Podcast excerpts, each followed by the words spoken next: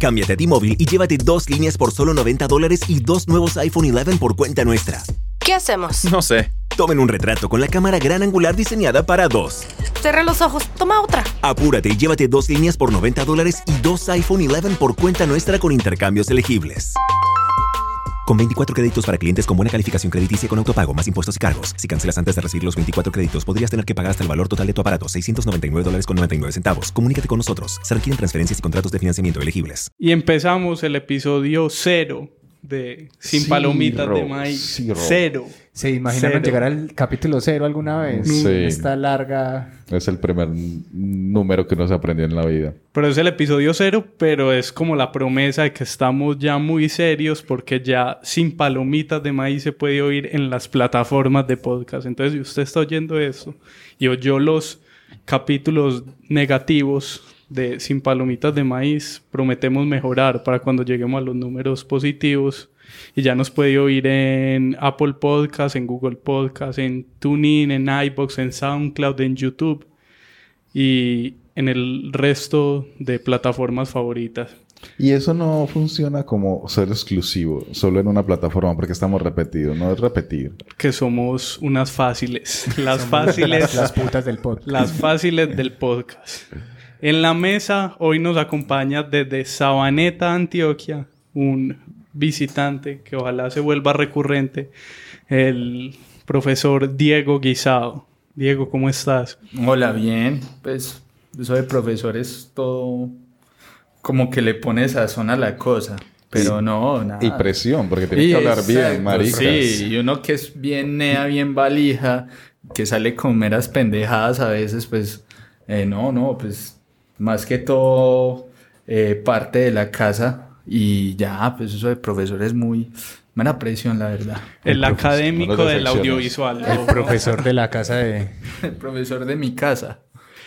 Entonces, ya saben, si están oyendo este episodio, oiga los anteriores. El y- cero, menos dos, menos uno y cero es el subterráneo de Sin Palomitas de Maíz. El subterráneo, sin cortinas, sin con música, porque vamos a dejar de poner música. Un montón de cosas que en los podcasts positivos y buenos, con buena tecnología, eh, no van a tener. Aprovechen, vean el subterráneo. Están en el subterráneo. Qué gran seguidores de este podcast. Y la promesa es mejorar. Entonces, óiganos en su plataforma favorita de podcast y hoy, como siempre, vamos a hablar de nuestra enfermedad. Como siempre, un tema rudo arriba y es en qué, de qué forma consumen eh, sus pelis, sus series, todo lo que se vean de basura, porno eh, y cultura, más allá del streaming. O sea, el streaming ya lo chuleamos en los dos capítulos anteriores y alegamos y plataformas y Netflix, solo Netflix, nada, nada. Ahora, eh, quiero hablar de torrents. Eh, y se supone que lleva tres años los torrents desaparecidos, disminuyendo en descargas. Y todo se supone que es culpa de las plataformas. Pero arranquemos con el invitado. ¿En qué ve, Diego, las, las series que ve en este momento? ¿En dónde las ves? ¿En qué plataforma o cómo?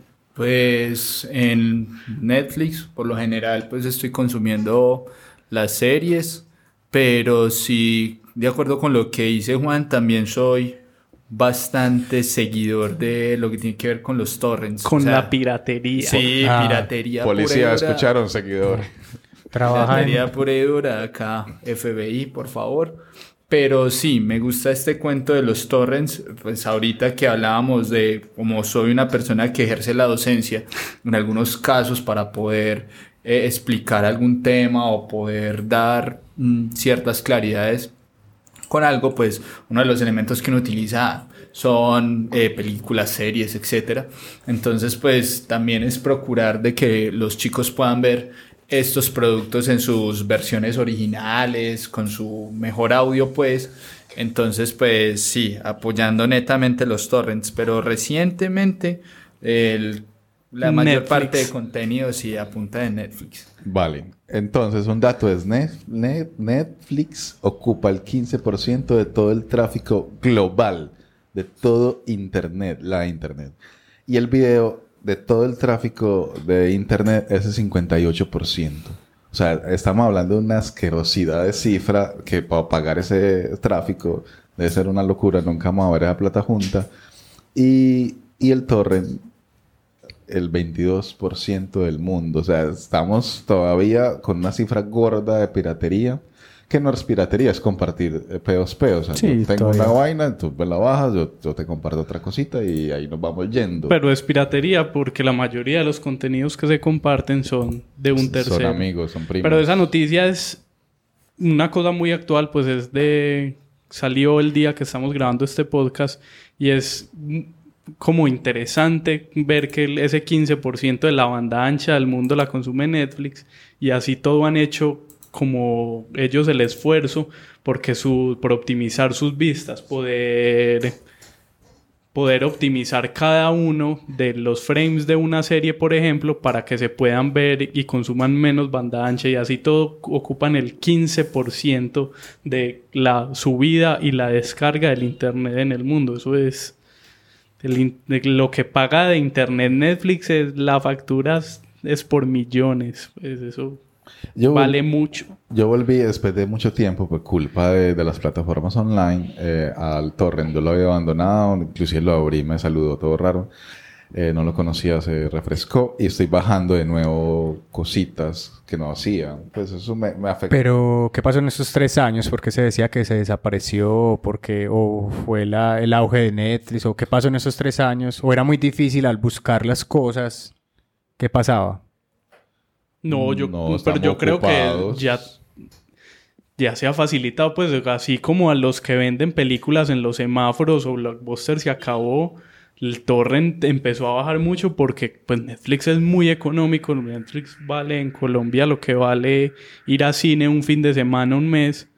Y tiene mucho contenido y mucha, Venga, venga, muchas incluso- posibilidades. incluso para uno, sí, incluso menos. Y para un usuario como raso que necesita ver una película para entretenerse, porque la de Premier Caracol no le gusta, Netflix es la opción perfecta. Entonces no tiene por qué ir a piratear.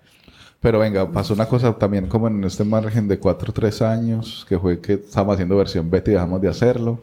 Es que cogieron a toda la gente de, Pirate, Pirate Bay, eh, los, eh, todas las plataformas de Jiffy, no sé en qué bajan ustedes, Torrent, eh, dónde están los catálogos. Toda esta gente tuvo que quedó en espejos, o sea, en los espejos que hicieron los usuarios de una época del Torrent. Entonces se congeló como que nos quedamos como tres años an- antes en, en torrents y creo que la, la familia de los subtítulos todavía está sobreviviendo, muy demandada también. O sea, estamos hablando de fenómenos de streaming pagos que la gente comenzó a pagar, que ya este tema lo abordamos, pero al margen de eso, pura persecución es- estatales, con el FBI corriendo por países raros como Islandia. Entonces, también dos fenómenos apagaron el torrent. Lo apagaron, pero no lo mataron, ¿cierto? Está volviendo a subir. ¿Por qué? ¿Cuál es la respuesta, Carlos? El artículo que lo hace una empresa que se llama Sand, Sandbean, de- es una empresa que hace equipos de red que creo que está basada en California, dice en un reporte que lanzó esta semana que el, consumo de torrent está subiendo en el mundo por el mismo auge de las plataformas. Entonces, es decir, hay, ya lo hablamos en, el, en uno de los capítulos anteriores, hay HBO, está Hulu, está Amazon, está Netflix. Hay tantas plataformas que para un usuario sí termina siendo mucho más costoso tener una suscripción a tantas plataformas y es mucho más barato decir, yo me suscribo solo a Netflix y el resto lo descargo por torrent. Lo torranteo. Exacto, hay tanto que más bien descargo. Y de acuerdo con eso, por ejemplo, mis consumos de torrent son lo que se emite en televisión. Normalmente, por ejemplo, eh, How to Get Away with Murder, que se lanzó hace muy poco la nueva temporada, se emite por televisión y mi forma de verla para poder ir, a, ir al día es por medio de torrent. The Handmaid's Tale, que está en Hulu. En Latinoamérica no está Hulu y la forma de verla es por torrent. Entonces yo creo que, que sí tiene sentido que el torrent vuelva a subir, pero también es como la pregunta a las, a las plataformas es que nuevamente la lucha va, Ellos mismos son los que se están haciendo como daño a ellos mismos, lo que pasaba hace poco. Y tengo otro, otro fenómeno que también dice el artículo, es que hay una seriecita que yo no me he visto, pero sí la ha visto un montón de gente, que es que, ¿cómo es? ¿Cómo se llama la bobada? Game of Thrones. Ajá, que no está en el panorama. O sea, paró y las cifras cambiaron. ¿Por qué? Porque la gente salía un capítulo y la gente a las 12 de la noche estaba bajando, la gente de subtítulo estaba subtitulando. Y eso un poco con eh, eh, las cifras del torrent también las afectó. Tercer eh, factor. Y con Game of Thrones es importante ver porque finalmente es la, la serie más vista del mundo y la más pirateada que cada vez que se está emitiendo, cada semana millones y millones de, de descargas. Pero pensaba, por ejemplo, lo que dice Diego también de lo que él tiene que hacer, por ejemplo, para sus estudiantes. Pero, por ejemplo, si uno quiere ver una película de Chaplin, ¿dónde la ve en este momento en una plataforma? y aparte... En YouTube. aparte, pues sí, también, pero, pero aparte también hay unas cuestiones que tienen que ver con las películas que, que llegan al país o que llegan a, a distintas salas y que uno no, eh, digamos que en algunos casos esas películas no están... No circulan. No se ofertan, exacto, no se ofertan un tiempo considerado, entonces toca acudir pues como a estas herramientas. Eh, por ejemplo, un, un, un caso que se hizo un remake incluso, la película se, se llama Starbook, que es una película canadiense, y por ejemplo acá no llegó, e hicieron el remake en Estados Unidos, lo más particular es que el remake lo hizo el mismo director, y en Estados Unidos se llama Delivery Man. Y pues es muy charro porque pues en Estados Unidos pues no fue tan, tan brutal, la primera versión sí fue muy buena y aquí nunca nos llegó. Y así con muchas películas, entonces por ese motivo pues también el, el torrent es una gran herramienta. Y de muchas cosas que están perdidas, pues yo, por ejemplo, a vos que te gusta Kubrick, ¿dónde ve uno cosas de Kubrick en, en internet? ¿Dónde? de, de, hecho, pues hubo un tiempo donde, donde Netflix, Escuchen el tonito.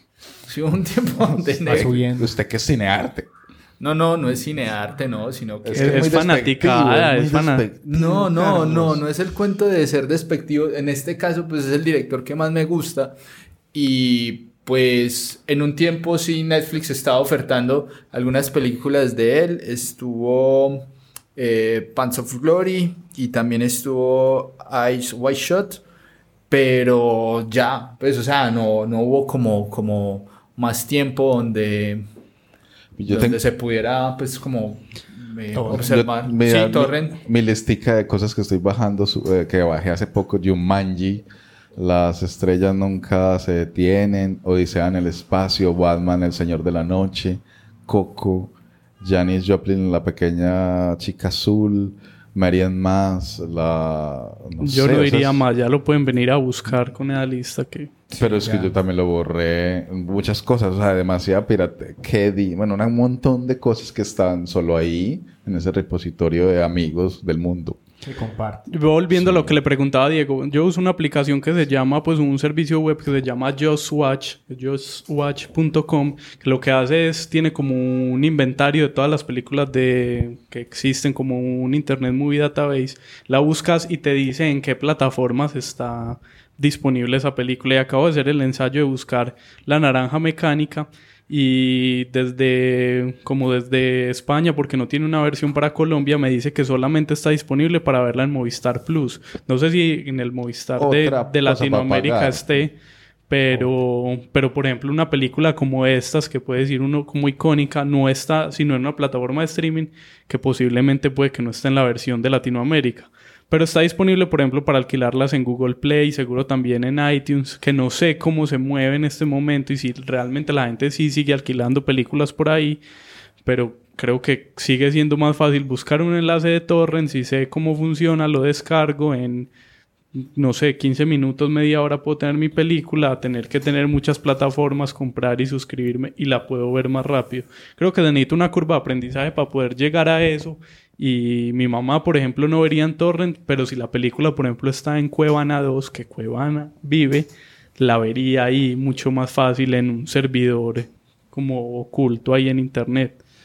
Entonces yo creo que piratería habrá todavía un rato largo. Y entonces el mensaje de nosotros es que está volviendo a surgir, a subir los números y por muchas razones. Entonces, la lectura es esta. No estamos pasando a plataformas de streaming lento, pues metiéndonos a, nuestra plata, a nuestra plática mensual pagando eso, pero también seguimos pirateando suavemente.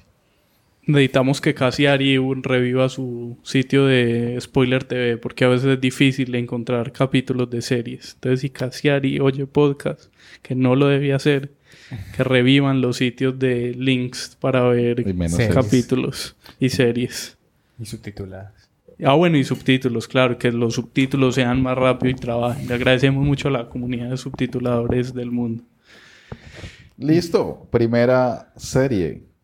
Empezamos con el repaso de qué estamos viendo de semana y de recomendar, que este finalmente creo que es un podcast que se va a volver o se está volviendo de recomendar muchas cosas y vamos a recomendar es un repaso por lo nuevo, lo clásico y lo antiguo. Cada quien tiene su, su tono. y vamos a empezar con Diego, que lo invitamos hoy para hablar de una serie de la que es muy fan. Diego, ¿de qué, qué estás viendo? Pues bueno, la serie que, que de la cual me convertí en seguidor acérrimo es Chef Table. Entonces, digamos pues que es una serie bastante bonita. Que no es nueva, Chef Table es una serie de 2015, de Netflix. Es una serie de Netflix. Uy, se está metiendo en mis territorios, pilas pues que... No, no, pero, pero suave, pues en, el, en este caso es, no, no es argumental, es una serie de no ficción acerca de cocina. En un principio sí era pues como más de alta cocina Creo que es la primera serie documental de Netflix, aunque en el 2015 cuando se lanzó fue la primera serie documental que lanzó Netflix. Ni idea, pero, pero, pero no, pero fue muy genial en eso y ese dato es es bastante bueno. En este caso no tenía idea porque, pues, volviendo un poquitico a, ese repaso de Netflix, pues en algún momento uno tiene que caer o, uno cae en ese, digamos, en ese mundo del, streaming. Y al principio yo decía, no, pues sí, todo lo voy a consumir a través de los torrents, pero llega el momento donde me enganché a consumir. Eh, Netflix fue por una serie que Carlos Esteban me recomendó que se llama Making a Murderer. Mm, y cuando yo vi esa serie... Entraste pues, por el bazuco, güey. Sí, sí, entré de una por el bazuco. Mal, mal. Sí, no, o sea, esos llegaron y me entregaron así inmediatamente la jeringa cargada de H y lleve. Y ese lleve fue que un domingo la comencé a ver desde las 2 de la tarde y eran las 10 de la noche y no me había bañado. Eh, en fin, pues ya ustedes conocemos esa... y, viene la segunda temporada. Y, Sí, sí. es una noticia importante. Entonces, en... ese caso fue eso. Y ya más adelante fue, digamos que yo con la serie, con Chef Table me encontré en el momento, en un momento en donde, pues claro, uno ahí en ese streaming también realiza como cierto zapping.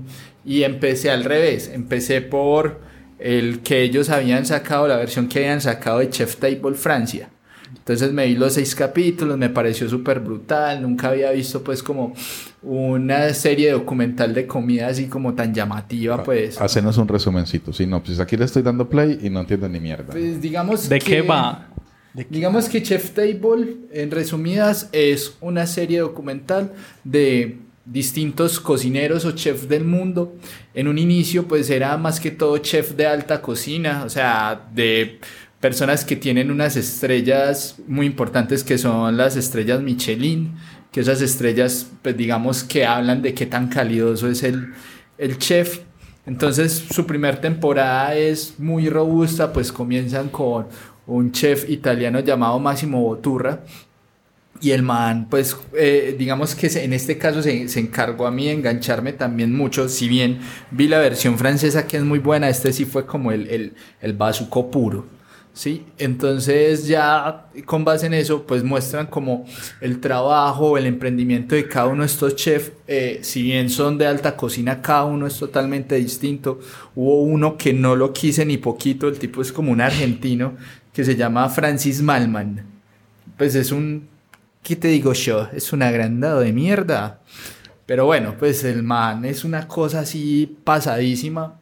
Y que la manera... es en la Patagonia el capítulo, ¿no? En la, nieve. Sí, el man en la Patagonia, pero invitan a cocinar. Estaba hecho para que lo odiaras. no, sí, no, no, pero total porque el tipo es como, o sea, es como un man que odia a los seres humanos, pues, o sea, el tipo decía lo siguiente, o sea, si vos no tenés nada que decirme de algo interesante y no te va a prestar atención, pues no te presto atención y andate. ¿Es posible confiar en un chef así? ¿Le puede escupir a uno Sí, no, tranquilamente la comida? O Total, no sé. eso era una de las impresiones que me daba, pues, o sea, el man, no sé, pues coge un pan y se lo seca en la axila y te lo pone en el plato. Ah, vale, vale. Pues es como, como eso. o sea, Comida paleolítica, ¿no? Sí, sí, una cosa.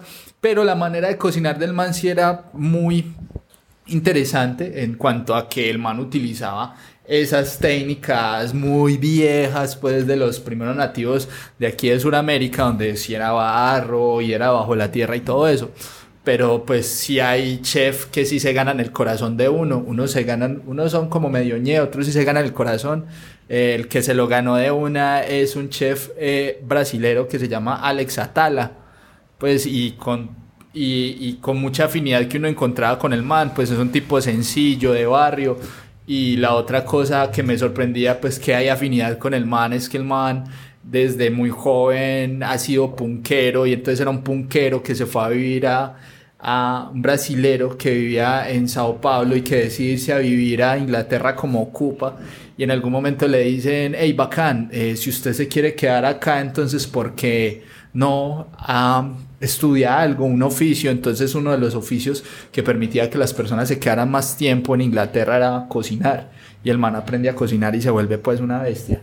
Hay que darse cuenta del nivel de fanaticada de Diego, que es una serie que es como antología, cada capítulo es diferente y Diego recuerda el nombre del chef específico por capítulo y sabe la historia. pasó y- Y son unas salvajadas, son cinco 50 temporadas, minutos. cinco temporadas, 26 capítulos y Diego se acuerda del nombre del que odia y del que Del ama. que ama. No, Y- pero, pero claro, eso pasa, pues, o sea, y chef que a uno se le olvida el nombre, de la, la última temporada, por ejemplo, se me olvida el nombre del, del capítulo que más me gustó, que es un tipo turco. Pero estamos hablando de Ah, Chef's es que- Table porque la última temporada se estrenó hace muy poco, la Sí, semana pasada, el finales de 28. septiembre y Pero que la sexta. Y la, quinta temporada. Lo que pasa es ¿Ya te que- la viste? Sí, lo que pasa es que hicieron, lo que es que hicieron un- una temporada especial que se llama Chef Table Pastry, No la vean. que es dedicada a lo que dice Carlos No, Esteban. no si usted es adicto al dulce, no la vea. Ay.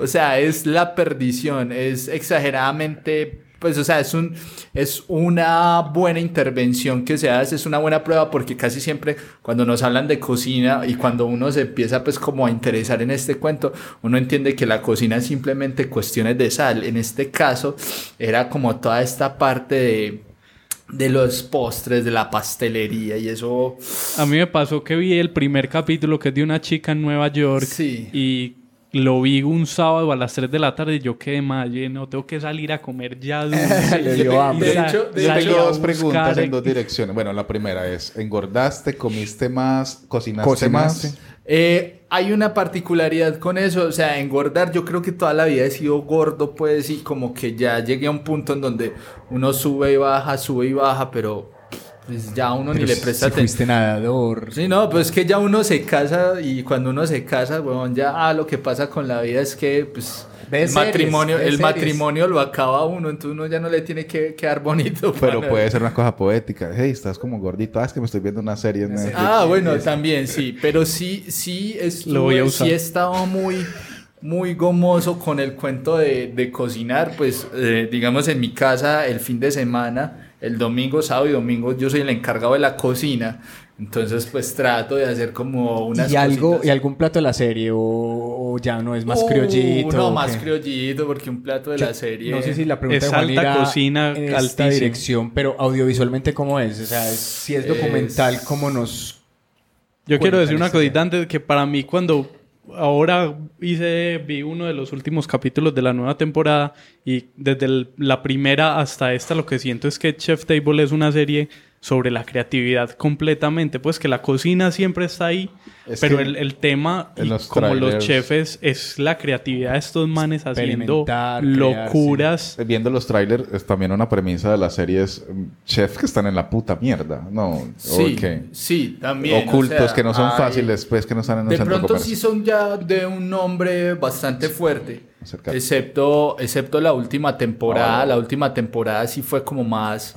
Como, sí, como más underground, como más... de Más la rural, pasión. ¿no? Incluso en el, sí, en el claro. cabezote se ve muy rural el... Explorando otros sabores, otros, otro tipo de gente, Exacto, pues, es- y también era muy, está también muy dedicado a la parte de la cocina desde adentro. Y cuando me refiero a eso es desde la parte cultural, o sea, cómo a nivel mundial, digamos, las gastronomías particulares de cada sector se han ido perdiendo por la industrialización de los alimentos. Entonces esta última temporada lo que hizo fue como, hey, la cocina no se puede perder, nuestra, la identidad de cada, de cada lugar del mundo, sí, esa gastronomía, esa identidad de esa gastronomía no se puede perder porque es perder parte de la cultura. Entonces, digamos que fue muy bonito eso. El primero, el primer capítulo de esta última temporada hizo que se me metiera un enorme sucio al ojo, en donde lagrimé un poquitito. Y era porque hablaba de una mujer, era, aquí la rompieron supremamente brutal, y es con una chef que se hace, pues ella nunca va a una academia ni nada, es una mexicana que se llama Cristina Martínez. Es muy famoso. Y Yo la conocí por un podcast. Deberías de escucharte el podcast de Radio Ambulante sobre sobre Epa. ella. Y es, y es una cosa muy brutal porque la vieja en este momento está en, pues vive en Estados Unidos como una indocumentada. O sea, en cualquier momento llegan, la toman y la regresan a México. Pero la vieja pues es una vieja con muchos huevos porque ella en un momento de su vida determina que se tiene que ir a Estados Unidos para darle una mejor calidad de vida a su hija y deja a su esposo pues que ella comenta que era un abusivo. Y nada, la, la nena monta una, una, una taquería y es experta del... Se vuelve, una, es- pues, se vuelve una experta, no, o sea, culturalmente, ella dentro de la región mexicana donde creció, se hacen unos, unos tipos de tacos y estos tacos, eh, no recuerdo bien, son unos tacos de, cor- de, de cordero, no, no recuerdo bien en este momento, pero son unos tacos con una receta especial y una manera de hacerla muy especial. El pueblo se llama Capulhuac. Cap-. Capulhuac en el centro de México y hacen la, la, la carne en una barbacoa que Ajá, es tierra. taco de barbacoa se llama. Eh, para antes, el- corrijo, es Univisión y el podcast más largo. O sea, si te quieren ver a Cristina, tenés que hacer tres cosas. Ver la serie de, que está recomendando Diego, escuchar el podcast que se llama Mejor Vete, Cristina, de Y- Univisión. Y también la habíamos visto en Ugly Delicious. A Epa, Cristina epa, también epa, había es. estado en Ugly Delicious. Un- de- o sea, si todas las direcciones apuntan a Cristina, es cuando estés en Estados Unidos, viaja a donde ella tiene la cocina. En Filadelfia. En Filadelfia en y Filadelfia coma y a, tacos. a comer allá. Pues, y eso es otra cosa que también tiene esta serie. Acá hago un, un gran paréntesis. Y es que también es una invitación, pues es una cuestión también de invitarlo a uno turísticamente a conocer otros rincones del mundo. Claro, uno los ve a través de, de la manera en que estas personas narran. Es que la serie es muy importante en los lugares, ¿no? Sí. Uno cada es un, un personaje muy importante cada una de las zonas del mundo y la fotografía también se encarga de, de resaltar eso, ¿no? Sí, sí, sí, o sea, en ese aspecto, en el aspecto narrativo, en el aspecto, digamos, de, de cómo contar la historia, que es una manera muy sencilla, pero es cargada de cariño, ¿cierto? O sea, maneja tiempos, o sea, cuando se acelera, se acelera, cuando tiene que descansar, descansa. ¿A cuántas cámaras sentís que se graba? Eh, no, eso, no, eso en ese caso es como, es una cámara bien hecha porque Sí, lo va llevando a uno, entonces uno no, no se preocupa mucho por eso, pero hay un punto donde técnicamente pues sí explotan eh, elementos nuevos, pues como los estabilizadores, como los gimbal, pues, eh, que los utilizan, también utilizan los hiperlapse. Pero, Pero ¿qué hace Diego Chef Table para que cualquier plano? Ayer veía el último Mucha de esta textura, temporada que dice marica. Diego, que en el que el, el chef es Albert Adrià y lo llevan a una construcción, un sitio que no, no es bonito, pues que seguro es difícil sacarle como cosas visuales y igual se ve como lo tiene uno acostumbrado Chef Table a que todo sea bonito. ¿Qué hacen ellos? Pues Creo que es, creo, creo que en ese caso es como saber conversar también con quienes eh, estén ahí en ese momento. E incluso ese, ese edificio feo que era lo que antes era el Bully, el, el restaurante sí, donde él se, Barcelona. se, se formó súper brutal con el hermano. pues digamos que eso ahora ya está pensado como para hacer una academia de investigación gastronómica. Y- pero en ese caso era porque era fundamental dentro de la historia. Pero lo hacen Porque- bonito. Pues es un exacto, sitio que claro. no, no es bonito, como una construcción, pero se ve muy cuidado y muy, muy Exacto, bonito. Y también se vuelve bonito dentro del contexto, o sea, también la, la cómo pega la luz, cómo entra, pero dentro del contexto cuando él, él comienza a contarle al espectador qué era ese espacio donde él trabajaba y cómo él, digamos, de cierta manera estaba siempre a la sombra del hermano que es un chef muy reconocido que se llama Ferran Adrià y ya en algún momento él llegue y dice como, no, pues yo tenía que hacer lo mío. Entonces en ese espacio que él estaba ahí, pues que también es propietario, eh, eh, en ese espacio que él estaba ahí contando como, como esas vivencias que tenía antes, pues era fundamental tenerlo ahí. Sin embargo, eh, volviendo a esa pregunta que hacías ahora, es... Creo que es porque en Chef Table tienen algo muy claro y se nota la manera en que se trabaja el, el, el producto y la manera en que se conversa con estos personajes, o sea, cómo podemos llevar estos personajes a que nos saquen ese lado que no es el lado que todo el mundo conoce o al menos que la gente de, de su industria conoce que es yo tengo el restaurante más hi-fi con la comida más rara del mundo, pues no, en este caso sí le sacan como ese pedacito de persona o, o esa, o esa personalidad que uno dice, hey, este man es un bacano, hey, este man no es, este man es como agrandadito, esto es mala gente, o sea, trabajar con estos manes, diría uno, pues que incluso por mi cabeza ha pasado estudiar eh, gastronomía por esa serie. Por ver Chef. Exacto, entonces en ese caso como que darle al, al, al asunto, ¿cierto? Y, y ya, pero es una cuestión que es muy bien contada, o sea, es cariño puro. Y es un formato, porque creo que cambia, como con la antología cambian todos los, los capítulos, pero creo que el formato es súper clave porque tiene un momento al, al- casi al final donde están muy, como muy difíciles, al principio como la infancia de los chefs, de dónde sale la inspiración. Creo que tiene muchos puntos en común entre capítulos, pero siempre uno encuentra algo que lo sorprende y que uno dice, ay, que... Pues como que el- por eso creo que es más sobre la creatividad, que lo lleva a uno como a lugares muy, muy, no sé, pues que son sorprendentes y que a nivel de ritmo, de fotografía y de montaje hacen unas cosas súper tesas del mismo capítulo que, que el que vi pues de esta temporada me sorprendió, por ejemplo, cuando las, el montaje que están desmembrando unas codornices y, y el, y el chef habla de su, como de un momento muy duro en su vida y el montaje lo hacen perfecto. Es como, como llevar el, plano de apoyo y el montaje a un nivel muy teso a- gracias al ritmo. Que incluso uno ahí diría, pues, como que plano de apoyo no llamarlo tanto, es una... Es un elemento que va de la narración, va amarradita a la, a la, a la narración de este personaje o, o de los personajes y funciona muy bien. O sea, eso es lo que lo- los hace muy interesantes. Ya se llama edición conceptual, le están poniendo los... Ah, bueno, Edición edición conceptual. Ah, bueno, esta edición conceptual, pues, no, es, es exageradamente buena y es como, como poder que uno como espectador esté ahí amarrado y que uno esté cargado de símbolos, porque también dentro del audiovisual nosotros hacemos eso, o sea, llenamos de simbología una cantidad de historias que, que el espectador cuando la vea, pues... uh, en muchos, en- y en especial en este caso de Chef Table, se entiende fácilmente. Entonces es, es muy bueno también esa manera en que está narrada, en que está, en que está su edición, eh, todas las, lo que decía Carlos Esteban ahorita, con, con respecto a la creatividad, que es un elemento que se nota bastante. Y aparte de eso, pues que eh, sí, o sea, es un formato, es un formato que sigue unas reglas, pero cada personaje lo hace distinto. Para ir cerrando, como promesa, también voy a hablar eh, próximamente eh, de Ugly Delicious.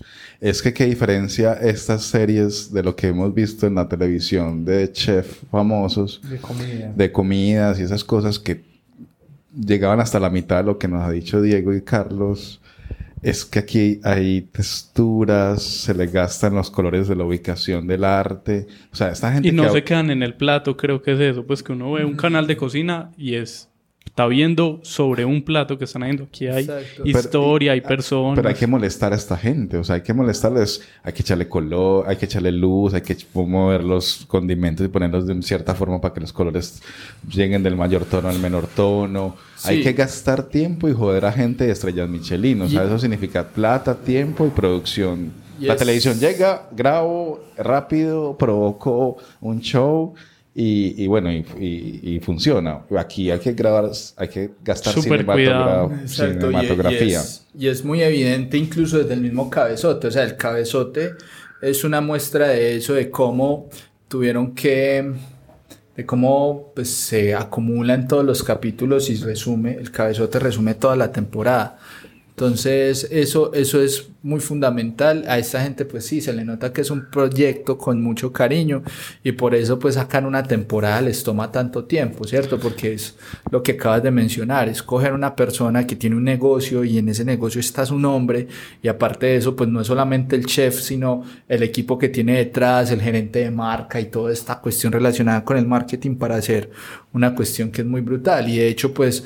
eh, desde que salió la primera temporada, creo que estos chefs ah, no solamente se han quedado en el, en el universo gastronómico, sino de quienes hemos visto la serie sin conocer mucho de gastronomía, pues sirvió para que estas personas pues Para que cocine, para que cocine Exacto, Diego en la pa- casa, para que haga algo.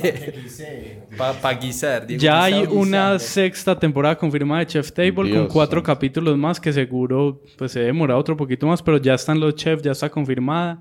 Y para irnos a la siguiente serie, porque la música de Chef Table es de Vivaldi, entonces vamos a oír el pedacito que ahí mismo lo identifica, que es de las cuatro estaciones de Vivaldi, la parte de invierno.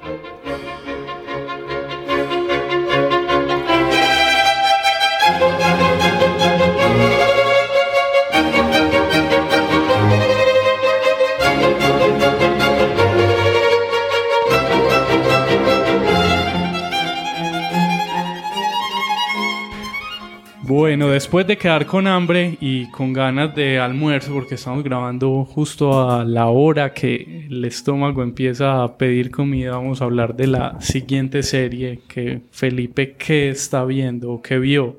Tengo varias preguntas para empezar. Antes de empezar a hablar, mi, mi pregunta es, ¿se acuerdan ustedes de alguien llamado Mike Judds?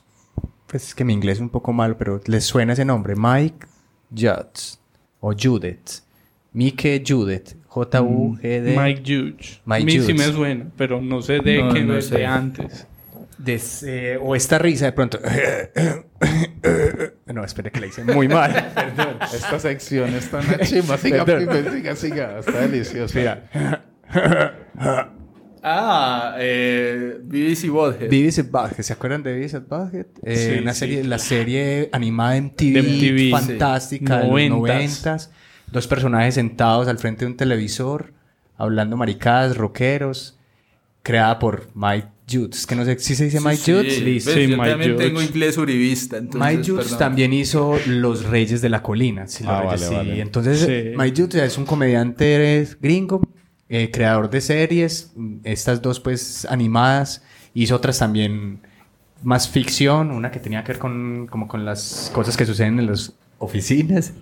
Y bueno, entonces la recordada and Butthead, que fue fantástica. Y Los Reyes de la Colina, pues, que era también de un barrio y de, de cierta, pues, comunidad que vivía en Estados Unidos. Este mismo personaje eh, es el creador de la serie que quiero hablarles hoy, de HBO. Es la serie Silicon Valley. ¿De Eh, qué va Silicon Valley? Silicon Valley, ¿de qué va? Yo creo que le hacía falta al mundo conocer un poquito qué es lo que pasa dentro de ese, de ese territorio donde está en ese momento construyéndose el futuro de la humanidad y el presente, que es donde hacen todas estas, donde están, ese, ese territorio de las, de las startups que, que mandan el mundo. Pero en, e- en esta, en esta década, porque antes creo que con IT Crowd y Freaks and Geeks eran como que aumentaba ese prejuicio de, de ñoñez de estas personas que, que trabajan en tecnología. Sí, pero, pero, pero hay que entender que esa ñoñez noventera no está comparada a esa ñoñez contemporánea, pues. Si uno era un ñoño noventero, a uno lo cascaban y uno, pues, o sea, ahora es el man que tiene Ahora plata somos y- los dueños y que- del mundo. Exacto, pero, pero en ese momento no, no estaba viendo, no, no estaba tan bien visto, pues, como, como lo que puede ocurrir ahora con la Y ñoñera. Big Bang Theory de pronto también es como Exacto. está ahí en el intermedio de, bueno, eh, es una serie para geeks, de ¿Qué pronto año? ahí- ¿Qué año?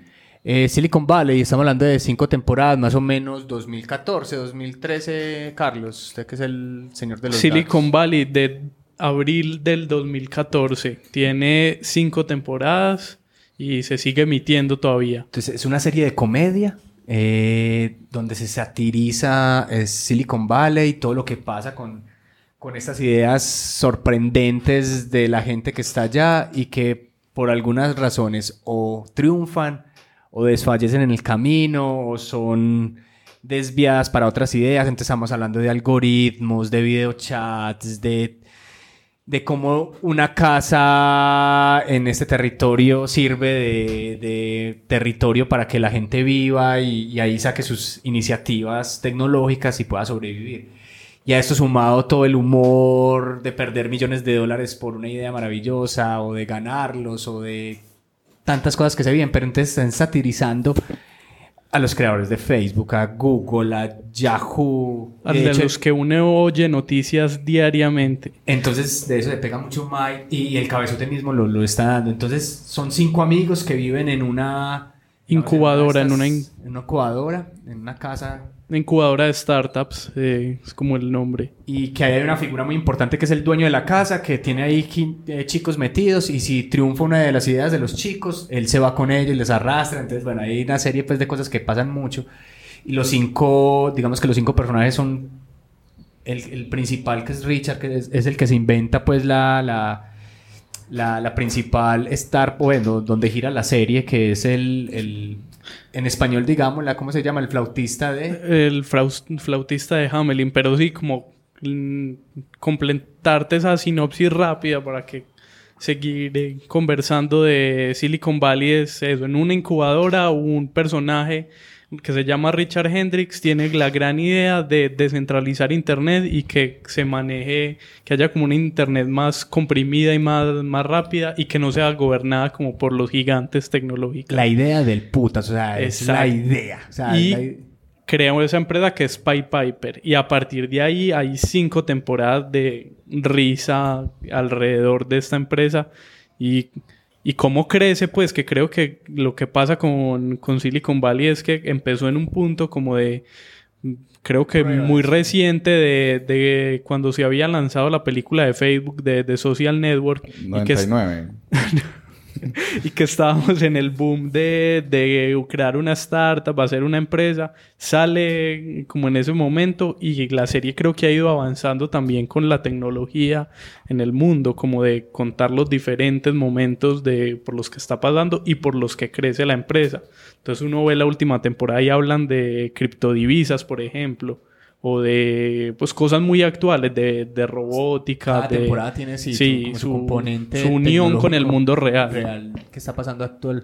Hay otro personaje que es muy bueno, que es el, el dueño del- de, la incubadora, que es Baltzman. eh, Henrik, Hen- sí, Hen- Creo que es uno de los que potencia la serie, aunque ya en la quinta temporada ya no está.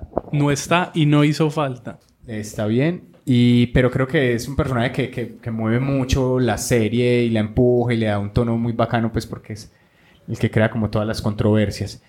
Y no van a tener de todo, además de comedia, hay traición, hay dinero mucho, hay muchas ideas y, y creo que se está convirtiendo. Pero nunca han convirtió mencionado el sexo ni el amor. No hay casi sexo. Eso Ni nerd, mesas. son nerd. Y se- una serie de culto, creo que para cierto público estuvo nominado a los, a los Emmy, no ganó, ¿cierto? No, no creo que nunca ha ganado. Pero, Pero sí ha estado muy nominada. ha- ha estado ahí pues como pendiente y creo que es muy valeroso. Y demuestra que HBO no es solamente Game of Thrones o algunas cosas muy puntuales, sino que tiene... Este programa tenía la particularidad de que lo daban después de HBO, eh, de Game of De- Thrones. Game en of la Thrones temporada anterior, sí. y lo, lo tomaba. Entonces también eso, de- digamos que... Pero quiero entender un poquitico, no me lo he visto, por supuesto, soy Juan de Escobar. Los veo muy, muy, en los primeros trailers, eh, muy vestidos de, de la época de, del WW y ahora me hablan de criptomonedas. ¿Han ido avanzando, envejeciendo o es una aceleración que hicieron para hablar de temas contemporáneos? Entonces, la serie creo que avanza con el mundo. Entonces uno puede seguir. Si, si la siguió como desde 2014 hasta Sí. hoy, se ha ido dando cuenta que a la par que avanza el mundo tecnológico, avanza Pied Piper y lo que sucede alrededor. Entonces, no sé, tecnologías de, de por voz, de robótica, de criptomonedas. Y la serie además tiene un componente muy bacano como de transmedia, donde uno, por ejemplo, entra a pipepiper.com y ve la página según está en este momento, la está pasando un avión enorme. Se, se ve la página de cómo está la, la empresa en este momento. Entonces va avanzando como según la serie y los personajes avanzan. A mí Silicon Valley me gusta mucho, me parece que la base son unos personajes muy bien creados, pero que a veces en las últimas dos temporadas como que tiene flaquezas, es como de, de que se dilatan mucho la historia y, y en el Se guion no, en el guion no pasa nada, como que no hay una real transformación, pero eso es una cosa que sucede también mucho como en, en- en el- este tipo de comedias, que están muy soportadas con los personajes, pero es una serie de esas que vale la pena seguir y, y que tiene como pues eh, sigue pues eh, no son solo estas cinco temporadas sino que tiene confirmadas más Entonces, como para ir, ir concluyendo, pues para que la gente se anime a, a verle, a seguirla, es una serie que sigue como la, la evolución, como dice Carlos, de, de una star, startup. También hay, hay algo ahí de- Sin palomitas de maíz y sin inglés. y sin inglés. El- el- pues para que vean el Valle de la Silicona. Te así, sobre todo, hay una Pues cosa... venga, Majo, el Valle de la Silicona. Y, y los temas, o sea, el tema también económico, cómo, cómo, o sea, cómo una idea tecnológica puede convertirse en una cosa, hue- puta, millonaria de la noche a la mañana y subir en la bolsa y después no, o sea, ahí se- no es solo, no es solo la tecnología, sino todo lo que puede generar alrededor. de es mucho sobre la incertidumbre creo pues Sí. que es cada capítulo tener la super empresa y se puede caer yo creo que es, eso es lo que están jugando los guionistas la que tienen la expectativa y se cae es incertidumbre total Silicon Valley. Y si usted quiere saber, obviamente no se van, no se mencionan ahí directamente, pero si quiere saber qué pasa en la vida de Mark Zuckerberg, en el creador de Google o en los, en los que trabajan por allá, es una buena forma de ver cómo se vive en Silicon Valley, es decir, qué hacen, dónde comen, dónde viven. Felipe no ha ido a Silicon Valley pero debe ya ser sabe. así sí debe ser No, eh, viendo versión beta y todas esas cosas, así es Silicon Yo le- Valley, yo le pues es una sátira. Le regalo una, pues como para que complementen sin ir a Silicon Valley, que realmente es un pedacito del valle en San Francisco. Sí. sí Eh, hay un libro del que se inventó, o no sé, el, el- el que predecía todo esto, que es Douglas, Doug- Douglas Copeland, que escribió Generación X. Y luego ha salido la partitura de Generación Y, donde nos partimos, que somos generaciones, que nos vamos naciendo y nos toca un pedazo de cultura y así nos comportamos. Eh, hay un libro de él en el 1995, estamos hablando de muchos años, que se llama Microsiervos. En ese libro, que es una Biblia, se escribió todos esos chistes que ahora estás diciendo y que las series están acudiendo. Este man ya advertía de esa vaina, súper divertido, un libro donde deberían de, de sentarse a leer. Eso es pura literatura en létricas, en papeles, donde pueden seguir ayudando a este microcosmos, donde los ricos y famosos de hoy nacieron en garajes, sus empresas e ideas. Sí, ahí creo que es, es alerta de spoiler, pero hay No. una... Dios santo. Hay No, no, no, no. hay una, Siempre. Diego spoileó todo, todo el rato que habló y no le dijeron nada, no mentiras. Es una serie Eh, documental que por eso, comida. Pero ahí es, pero, ay, pues madre, me di cuenta que la mexicana. No, No, no, no, no. O sea, fin del pedazo de... No, de pero no, no, eh, es, es, sí existen Música. los filipinos trabajando en Filipinas. Y los clones chinos de, de películas. Bueno, vamos a oír uno de los trailers de Silicon La Valley. quinta temporada. De, yo creo que el, más bien de la primera, como para que si no la cojan, están a tiempo para las nuevas temporadas. Silicon Valley is the cradle of innovation. Your compression algorithm blew our engineering team away. We have the resources to take what you have done to the global level. I'm prepared to give you $200,000, 600,000 for 10% of your company. 10 million. We had a guy in here in almost the exact same situation. Take the money or keep the company. He shot himself because he turned down the money. Yeah. Or no, no, he took the money.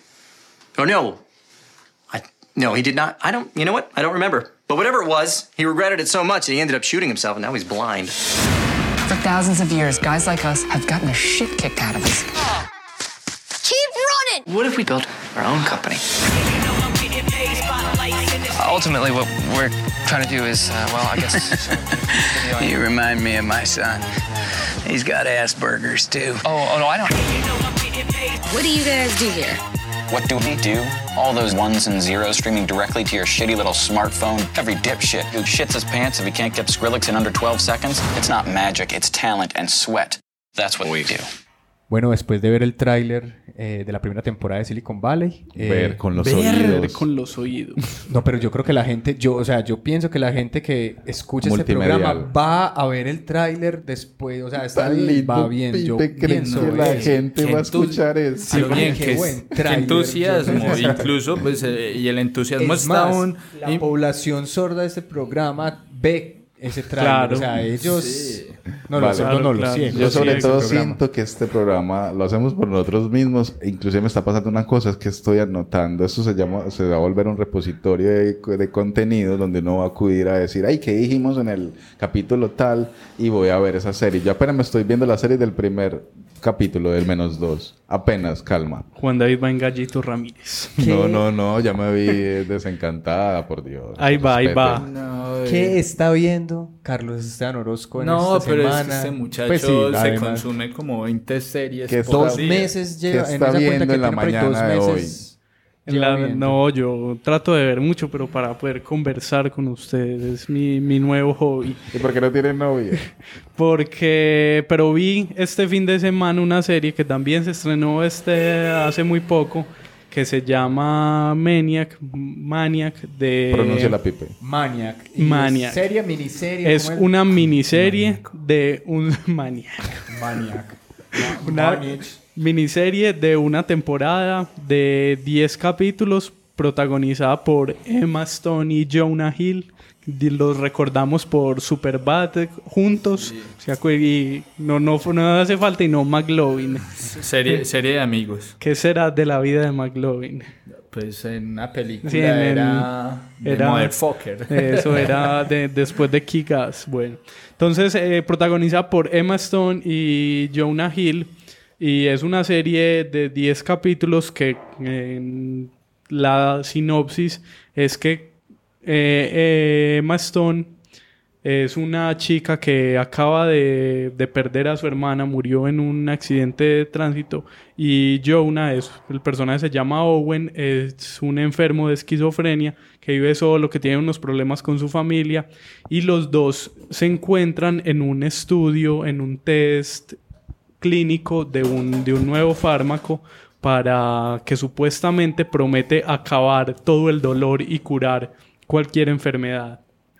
Entonces los dos terminan ahí dentro de un, dentro de un estudio, una cosa muy absurda, surrealista, como en una realidad muy retrofuturista, donde uno ve robots que limpian el popo de los perros en la calle. Retrofuturista. Retrofuturista. Sí, sí, tiene unos tintes ochenteros.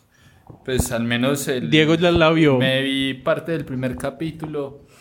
Eh, No es un buen primer capítulo. Eso es una de las cosas que quería hablar. Sí. Porque uno ve un tráiler y le promete una cosa, pero el primer el tráiler capítulo... Es fascinante, el tráiler es una cosa... El primer buena. capítulo no lo lleva a uno a ese punto. La serie... Ah, bueno, y otra de las... De lo que es importante decir es que es dirigida por Kari Fukunaga, que fue el director de la primera temporada de True Detective, Ah, que True fue la, la gran temporada de True Detective. Entonces, pues había como muchas expectativas por el director. Pero creo que la serie es muy buena visualmente, la historia es lo lleva a uno muchas cosas porque dentro de este estudio, como para seguir contando un poquito esa premisa, está compuesto por tres pastillas que te llevan como a diferentes estados de la mente. Entonces la serie permite jugar con como con realidades que generan la mente de los participantes, tanto de Annie, que es el personaje que interpreta a Emma Stone, como de Owen, que es el personaje de Jonah, y, y genera realidades tan absurdas como un, como un viaje de elfos, como el Señor de los Anillos. Sí, sí, por ahí vi. Entonces- Súper bonito. Lo lleva a uno a como a muchas posibilidades, pero la serie se demora en llegar ahí. Eso no es spoiler. No, eso no es spoiler, sé, eso se, se ve en el tráiler, son claro. sensaciones. Sensaciones. Dolido. Hay que cambiar la palabra de Felipe de spoiler por el- sensaciones. Entonces la serie creo que peca porque se demora en llegar a algunos, a, a muchas cosas, pues pudo haber sido más corta, pero cuando uno la coge y, y ya está metido, se disfruta mucho como en el paseo entre todas esas realidades de cada uno de los Hay personajes. una palabra, palabra, palabreja que llama miniserie que la ponen ahí. O sea, eh, es miniserie significa algo muy corto que tiene un inicio y un final. Este es un inicio y final a la vez. Sí, la serie en los Tiene un 10 cierre. capítulos inicia y se, se concluye. He leído que hay gente que esperaría una segunda temporada, pero no es, pues creo que no, No es posible. Ahora las miniseries también, muchas son tan exitosas que las extienden, pero creo que con Maniac es uno la ve los 10 capítulos y hasta ahí. Y que creo que lo otro que tiene muy atractivo es que pues es un campo que creo que no ha sido muy explorado en la ficción y es la enfermedad mental y la depresión. Que la serie hace un acercamiento también mucho desde el absurdo, desde, desde estas realidades como paralelas, pero finalmente es un, es un tema que es complicado y que creo que, que se- salen bien librados cuando lo tratan. ¿Qué serie hablaste la vez pasada? La vez pasada hablé de... ¿Pero hace ocho días o...? Sí, eh, la, hace- la- Hace el capítulo pasado, el menos uno. Ya no Porque estás muy recuerdo. depresivo. La o sea, primera la fue Kidding, Sí, Kidding es depresión. muy- Kidding es- y- Sí, depresión y suicidio, también, marica. sí. Y este... O sea, que... Ey, ojo que vamos a quedar Ojo, sin Carlos cuidado. Santos, marica. Está- Hablamos, hablamos de- Está, está basada en un libro, en una serie noruega, es eh, como... Maniac es una serie que es un remake de una serie del mismo nombre noruega, no la he visto, pero lo que leí es que son muy diferentes, que la premisa es similar, que son dos personajes que se encuentran en la Noruega como en un centro de, de rehabilitación, un psiquiátrico, y aquí se encuentran es como en un test de un nuevo fármaco.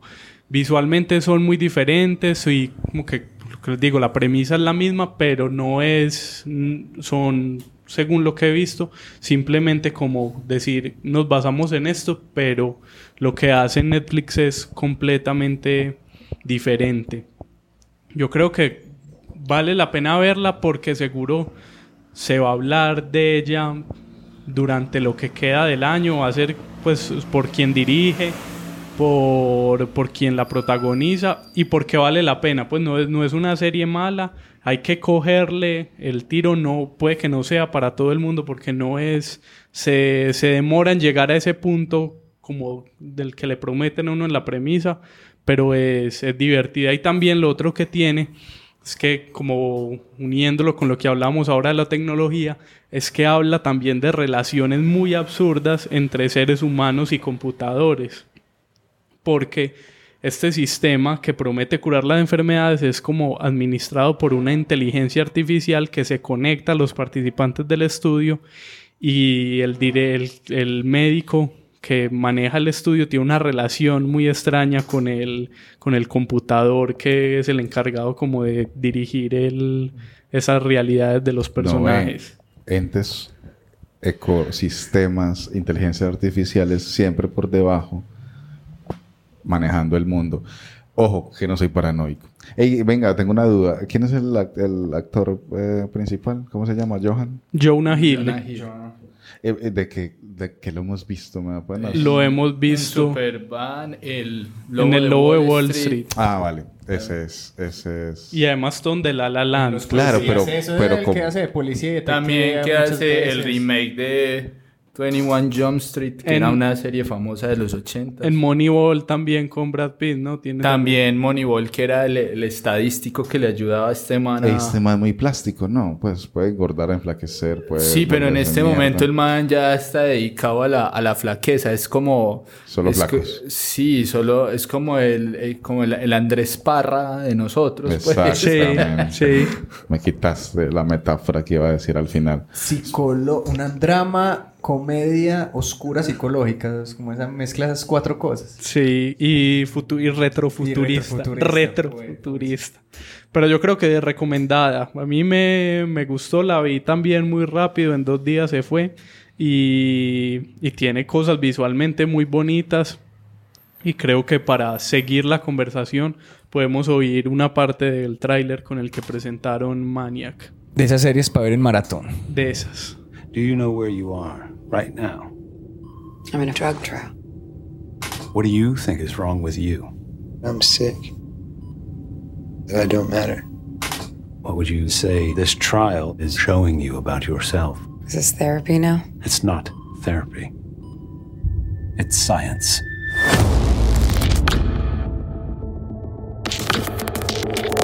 Once you begin to appreciate the structure of the mind, there's no reason to believe that anything about us can't be changed. Pain can be destroyed. The mind can be solved.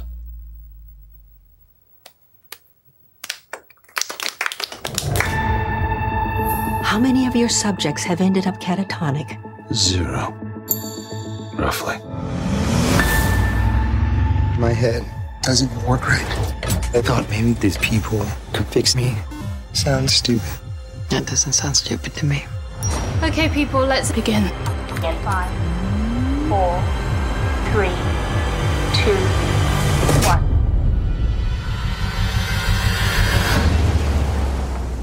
My mind is playing tricks.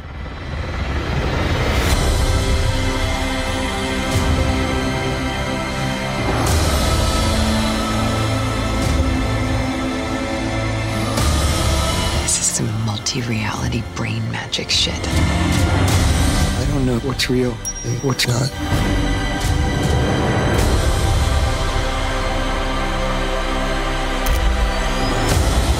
Something's wrong. What did you do? Come on, wake up! Every time I separate them, they just find their way back together. You're not protecting those people in there.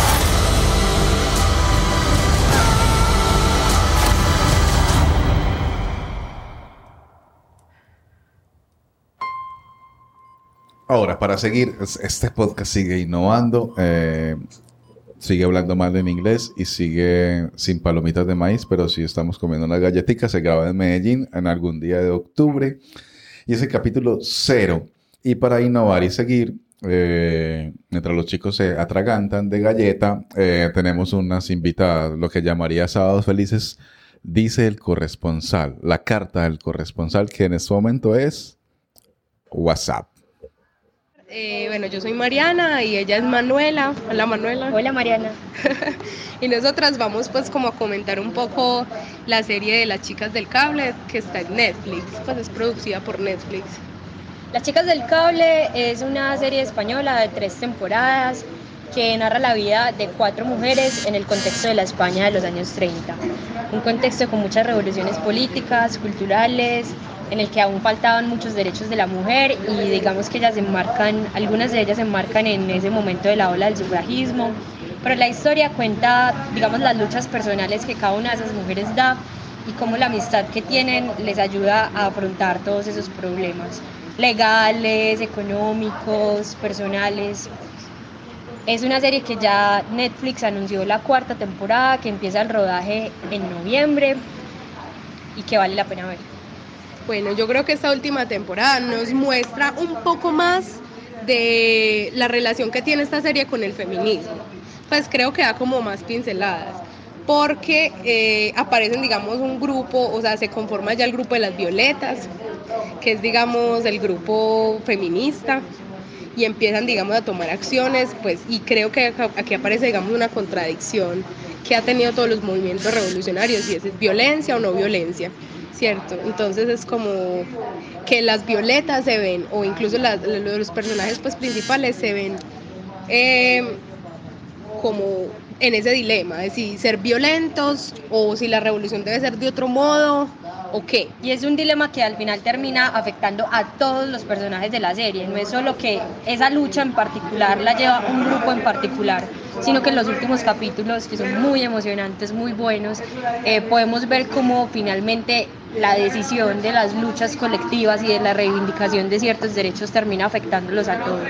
Eh, la serie tiene una dirección de arte muy buena, el manejo del color es impecable, eh, tiene también un elenco de una trayectoria importante en la producción audiovisual española, aunque yo sí tengo una crítica para hacerle, que sería la banda sonora, porque si bien la serie está Ah, muy sí, bien sí, sí. ambientada en cuanto a vestuario, maquillaje, escenografía, la banda sonora no solo parece ser muy anglo, sino que tiene unos tintes que decís, no es la España de los años Claro, 30. es súper histerzona, pues es Sí, es súper, sí, sí, pues o sea, yo eso vi cuando vi el primer capítulo y fue que pues la dirección de arte era impecable, pues yo, yo decía increíble cómo consiguieron todos estos carros antiguos, estos vestuarios tan bien hechos, etcétera, pero también me chocó mucho cuando sonó la música, que yo dije, pues esto rompe totalmente con todo lo que ya habían creado, pues porque no se usó música y no es solo como de ambiente, porque mira que es incluso hay escenas donde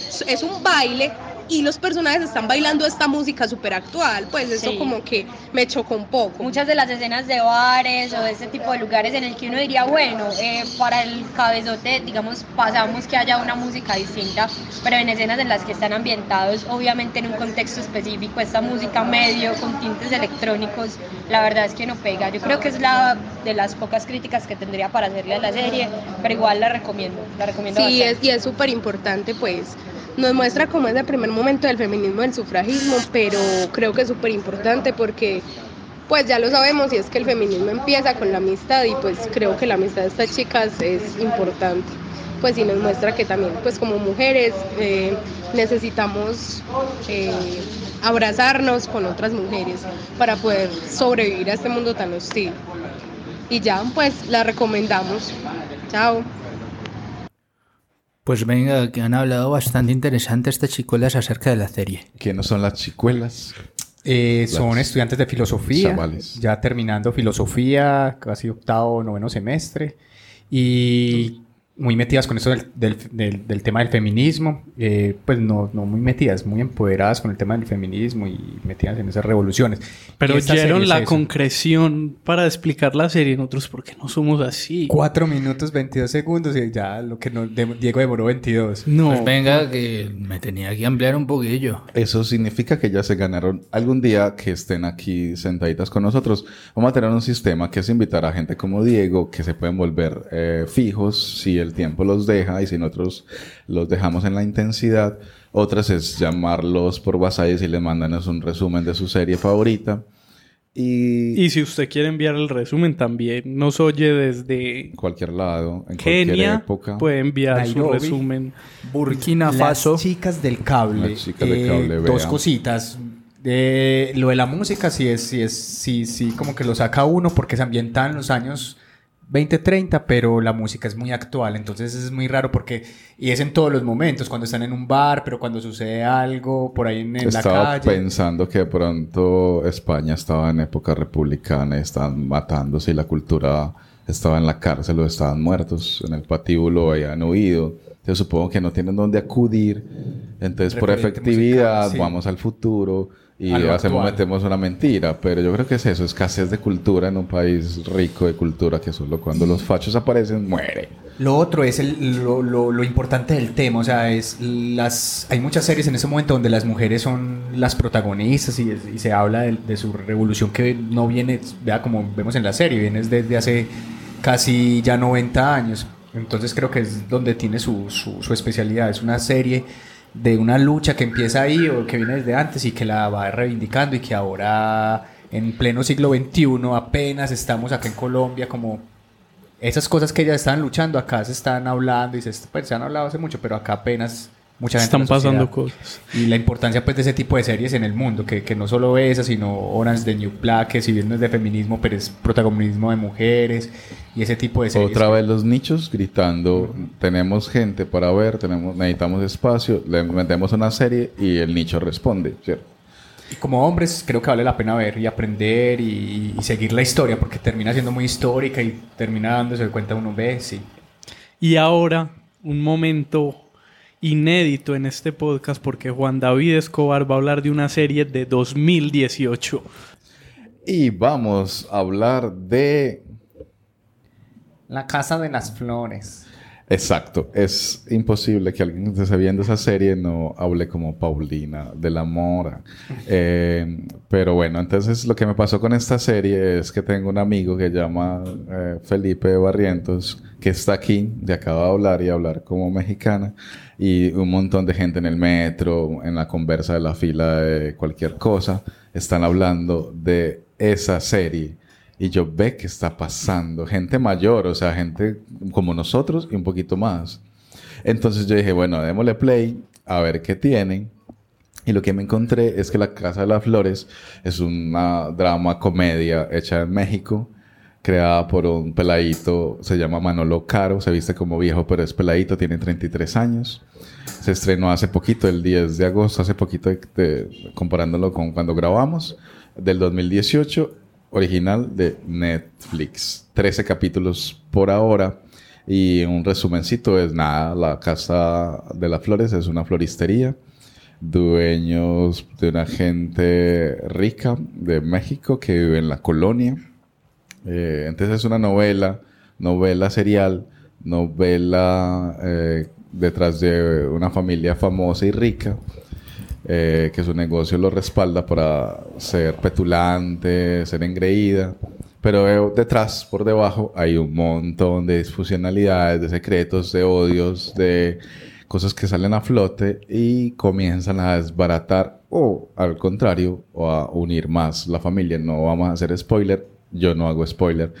Eh, Y tiene a Verónica Castro. Y vale. Claro, bien, parce, esa señora, güey, pucha, o sea, yo cuando era niño y me cuidaban eh, algunas tías, sí que volteé viendo a Verónica Castro venteado, pero en esta oportunidad verla es como sentirme un poquito contento porque la señora está viva, yo ya la había enterrado. Hace Diego la, 10 la vio. La Casa de las Flores. Vi, vi una parte, o sea, acá en este caso, pues digamos que, que afortunadamente... No estuviera hablando como Paulina, no se la ha visto, no se la ha visto. No, pero es que la verdad, la, la voz de la nena a mí me desespera un poquito. Vale, vale. Sí. Y ahí está. eh, de, de eso se trata. significa. Sí. Entonces, ¿qué pasa aquí? O sea, que, que, que ¿por qué es todo el mundo está, todo el mundo en la aplicación que tenemos, TV Time, tiene 26 mil seguidores, pero el ruido que está ocasionando en muchos lugares del mundo, no solo de habla hispana, es porque tiene a Verónica Castro, la que nos acompañó, sobre todo a mi mamá, pero yo pasaba por ahí con mi uniformecito chiquitico y la veía muy joven. Es que hacía 10 años no aparecía en ningún lado. O sea, la, la, la- no sé, con la rescataron con billetes, le dieron en la cara. Ella aparece y dice que sí. Y inclusive llega al set a hacer una novela y se encuentra que están haciendo cine, cine novelesco, ¿cierto? Está Verónica Castro, está la hija, la hija de Eugenio. de Eugenio de Derbez. Hay un peladito por ahí colombiano, que no están peladitos de Medellín, Lucas Velázquez, que se les sale, se les suelte, se No, les pues siente. se les por ahí sale, no, siempre visto en algunas novelas, Sí, sí, sí. en No, estaba no por fue- ahí en... El man no salió en Padres e Hijos. O sea, me da como esa impresión. Ahora vive en es Los la Ángeles. De que fue, sí, no. Ajá. Entonces, Paulina es hecho por María Cecilia Suárez, que es como eh, la obsesión del director, eh, que la llamo para todas sus películas. Entonces, claro, tiene un tonito y mexicano. Y entonces, claro, ocasiona fenómenos, fenómenos en redes sociales donde todo el mundo comienza a hablar así. Inclusive hay un hashtag que lo busquen que se llama Paulina de la Mora Change y es todo el mundo enloquecido hablando como ella, para bien o para mal, criticándolo o no. Y entonces el director y ella, eh, por ahí busquen el video, hablan de cómo construyeron ese personaje y es cómo hacemos distinto una chica. Entonces en una escena específica decidieron hablarle así, separando sílabas y hablando muy fresa, como dicen los mexicanos que son los gomelos o no sé cómo se llama en otros países. Eh, la gente que tiene mucha plata se cree superior y se cree un montón de cosas. Exactamente lo que quiero decir de esa serie que me gusta. Me faltan tres capítulos, no me dañan el final. Todavía Felipe. Pero no le gustan los spoilers. Eh, y porque es algo re mexicano, o sea, recontra mexicano, y ese es el truco, pero pega a nivel universal y mundial. Eso es lo que suponemos por el fenómeno que se está ocasionando, porque somos colombianos, estamos enamorados, estamos hablando y estamos viendo una serie recontra mexicana. México está muy importante para Netflix, es como lo que siento, que un mercado en el que es- le están apostando mucho. No, Pero- no he visto La Casa de las Flores, pero por ejemplo con Luis Miguel sentía Epa, eso eso, es, que eso es. pues Luis Miguel no es un original de Netflix, es de Univision, o sea, lo- la distribución sí es de Netflix, pero fue un boom también total y como meterle también a ese público de México muy duro. muy- hablar, voy a hablar de Luis Miguel. Yo siento, mira que venimos de las chicas del cable, que es España, que culturalmente nos lleva de cosas que suceden, de cosas que escriben, piensan, un montón de años, de un montón de siglos de ventaja. Y Latinoamérica tiene como tres, cuatro mecas, digámoslo así, que es México, Argentina, Perú, Colombia, donde la cultura audiovisual, las novelas, los, el cine, las series, desde hace, no ahora, desde hace mucho rato tienen casas. Bueno, eh, Venezuela también pasaba. Y están- Brasil también, pues, pero como por ser otro idioma, Pero latino, pero bueno, Brasil es, es, eh, es un, no sé, Sí, Venezuela en su es momento. grandísimo porque tiene 500 millones de habitantes. Pero entonces, ¿qué pasa con México? ¿Qué pasa con España? ¿Qué pasa con Argentina? Y pero sobre todo me pregunto qué pasa con Colombia. Solo tenemos que narcos en, en la plataforma. Narcos no es una producción completamente colombiana. Hay gente que mal. trabajó aquí. O peor. Pero Mira, no ya, se viene el, colombiano. próximo, el primer original de Netflix en Colombia que se llama Distrito Salvaje. Ese sí es una producción que fue completo. El, el equipo, pues como creativo, es colombiano. Se estrena el 19 de octubre y la producción la hizo Dínamo, que también fue como el socio que tenía Narcos para la producción aquí en Colombia. Entonces, mira, antes sí, claro, Colombia, Argentina, México, España son muy importantes para la plataforma porque hay suscriptores. Pero, Y hay ¿qué pasa con México? Que hay creadores preparados para que cuando el boom llegase, ellos responden. Eh, ¿Quién es Manolo Caro, el director? Es un peladito de 33 años que crece en Guadalajara, en un rancho. Eh, inclusive el papá se le muere pronto y él estaba, eh, llega a los 17 años, 16 años, hace un corto que llama Gente de Bien Atascada con la con Paulina, ¿cierto? Que es su parcera y su obsesión actriz, actoral, perdón. Y lo llama a Televisa a los 17 años, le dice, venga, venga, haga una web serie, venga, venga para acá. Él dice, listo, la hace, luego se va a estudiar a cine e inglés, luego vuelve a, a México y una agencia de publicidad está haciendo cortos para automóviles, coches, que lo llaman ellos. Coches, el coche. El coche. Y, ha- el y hace coche. comerciales, ¿cierto? Poco carnal el coche. Y luego se va para España a estudiar acción, eh, dirección actoral y, y haciendo de profes está Javier Bardem, Elena Naya, Margarita Rosa de Francisco. Y él está en la sala escuchando, aprendiendo de esta gente. Y dice, marica, ¿qué es esta gente tan grande? Me tengo que volver serio. Entonces el man es un tipo de 33, 30 33 años, pero se ve como de 54 por su forma de vestir, por sus Más gafas. joven que nosotros. Por su forma Más- de hablar. Yo estoy dando ánimos mientras nos destrozamos. Que es, yo tengo 35 y no he hecho ni mierda. Y este man ya tiene dos películas. No sé si cortarme las venas o dejármelas largas. 2013. O sea, cuando tenía, ay no. O La vida inmortal de las parejas ideales. 2016. Va a estrenar otra, no les quiero decir nada más. O sea, este man estaba preparado desde hace mucho tiempo para que cuando el boom de Netflix mira a la meca, una de las mecas, dice, ¿tienen contenido? Claro, aquí tenemos contenido con Verónica- Castro.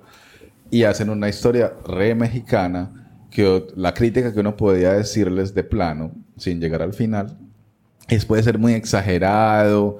eh, sí, cierto, puede ser muy exagerado, puede ser, puede ser eh, que los puntos de giro suceden mucho. Si me el primer capítulo, Pasa la, de todo. la gente dice eso que acaba de decir Felipe. Pasa de todo. El quinto capítulo, creo, pasa de todo. El noveno capítulo pasa de todo. Pero me estaba pensando yo, como ya para terminar, es claro, si yo cojo la historia de mi familia o junto a la de de mi mamá y mi papá, claro, mataron a mi primo, mi papá se está separando, la otra prima es la de gay, y entonces juntas todo eso, lo haces bien cinematográficamente hablando en el plató y, y lo subes a una plataforma que tiene suscriptores esperando ávidamente, deme algo, deme algo, deme, deme, deme vicio. La gente responde, da play y se lo consume en maratones. Todo el mundo se está consumiendo La Casa de las Flores en maratón. Da play y va hasta el final. Creo que es una serie muy familiar. Creo que se puede ver más que no solo. Pero que va a ser familiar si está llena de... De No, la- transexuales, la de, de de sexualidad. Las, la familia, o sea, yo- Familias modernas. Familias modernas, o sea, no es que... Pero la familia de Gilmar, por ejemplo, que es como un neo joven, pues... Porque ¿Quién es Gilmar? Gilmar, bueno, un compañero de nosotros. La familia, la familia de un compañero eh, se, se la vio así enterita, papá, mamá, un papá que tiene 40 y algo, una mamá que tiene 40 y algo. Se la vieron y gracias a, a eso, él se la vio. Pero sabes que hay una cosa, bueno, dos datos para finalizar. eh, que este man... No, el director, ya hablamos del director. O- Omar Rincón dice que, que no, pues que no le ve gracia a eso. Eh, en el colombiano.com eh, que la Casa de las Flores es muy kitsch. O sea, como que coge el kitsch, el color, lo pop, eh, la vestimenta, las formas de hablar y las pone, las junta y las, las cauteriza. Estoy hablando como, como alguien que está trabajando en electrónica, en la eléctrica, eh, y la sella muy bien. O sea, yo siento que es muy agringada, a pesar de ser muy mexicana, lo hace muy bien y lo cierra. Y yo creo que lo hace. o sea, nada de esa serie es feo. O sea, es re linda. Re, bueno, tal vez algunas que se le sale de las manos, pero en, eso Omar Rincón tiene mucha razón, que es cómo hacen para sentirnos re orgullosos de nuestros colores, de nuestra vestimenta. Lo pones bien, el director de arte trabaja fino, se gastan una montonera de plata para que sea lindo, buenos actores, buen guion, buena trama, se divierte uno putamente porque se ríe, porque es comedia, drama, comedy, drama, com- drama, comedy, no sé, hay una palabra ahí que una profe suya en el mismo artículo que le di a Omar Rincón la menciona, que no lo voy a decir aquí porque no soy profe, eh, el profe aquí es Diego. Tampoco, tampoco. No, yo creo que es muy tranquilo. Es novela en una plataforma de streaming donde, como la novela es- tiene que ser conservadora, es para las tías y las tías no. Pero yo quiero que esa sea la promesa. Pues que creo, me parece un tema, me parece interesante la Casa de las Flores y creo que puede ser el tema como para dejar aquí y que el próximo capítulo, el tema con el que hablamos sea dónde está la frontera entre la telenovela y la serie. ¿Qué hace que la Casa de las Flores o que Luis Miguel o que muchas historias con las que hemos nacido siempre y que pues que vimos mucho tiempo en televisión, ahora uno las vea en Netflix y como que el código cambie. Creo que ese puede ser una buena promesa para que arranquemos en el próximo, en el episodio 1. Yo tengo la respuesta, pero la puedo alargar y la puedo anticipar ahora. Es que como no tengo los límites de la censura, la censura es la gente que se desuscribe a la plataforma, puedo ir más lejos. Pero eso lo podemos Yo creo que son otras cosas, pero... Yo creo que sí, pero son eso, porque, porque, bueno, podemos hablar de muchas cosas, el fracaso de RCN ahora. Eso por- sí, pero que hablemos un poquito de eso, como de novelas, de tra- narración tradicional y... Y la decadencia, por ejemplo, de. Walking Entonces, Dead, que tiene que ver con eso, por ejemplo, que cuando una novela se extiende como muchos capítulos, muchos capítulos, la, la serie también le puede pasar. Exacto, es la promesa para el episodio 1 En de fin, Sin Palomitas Muy de Maíz. recomendado La Casa de las Flores. Play. Trailer, suénela. Esta es mi casa. La florería es el pilar de la familia. La gente dice que somos la familia perfecta. Y eso es lo que van a ver. Es un día muy especial. Se van a morir. Ya sé. Roberta. ¿Quién es Roberta? Es la amante de mi papá. Papá. ¿Papá? Este cabaret es mío. It's like the same exact name. Mi casa de las flores es mucho más importante que este cabaretucho. Sea, tú también eres de la casa chica. Con razón tu cara.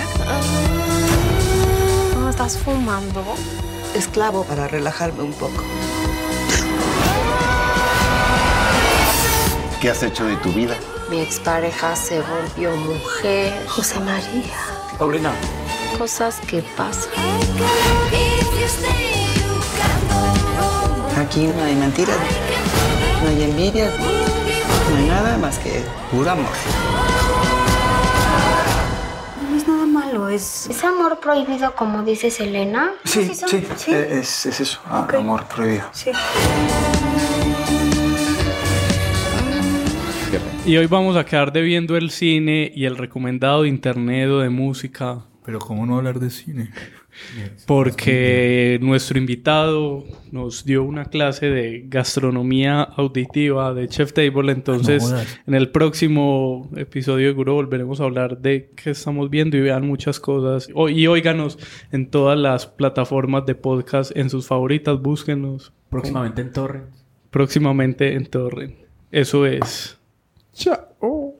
A road is just a road, but a Jeep SUV isn't just an SUV. Come see for yourself at the Jeep Start Something New sales event. During Owner Appreciation Month, financing at 3750 total cash allowance on select 2020 Grand Cherokee Laredo 4x4 models and dealer stock the longest. On oldest 20% inventory of 2020 Jeep Cherokee Laredo models as of 1-3-2020 in dealer stock. Financing for well-qualified buyers through Chrysler Capital. Not all buyers will qualify. Residency restrictions apply. Take retail delivery by 2-3-2020. Jeep is a registered trademark. Hola, bienvenidos a Metro by T-Mobile. Hola, mi papi necesita ponerse al día con su teléfono. Necesito un teléfono nuevo y una red nueva. Ahora cuando te cambias a Metro, te llevas un iPhone 7 nuevo por solo $99.99 después de validar tu ID. ¡Wow! $99.99. Requiere transferencia del número elegible que no está activo en la red de T-Mobile o activo en Metro en los últimos 90 días y validación de ID en una base de datos independiente límite de 4 por cuenta hogar solo para el modelo de 32 GB. Visita la tienda para más detalles, términos y condiciones.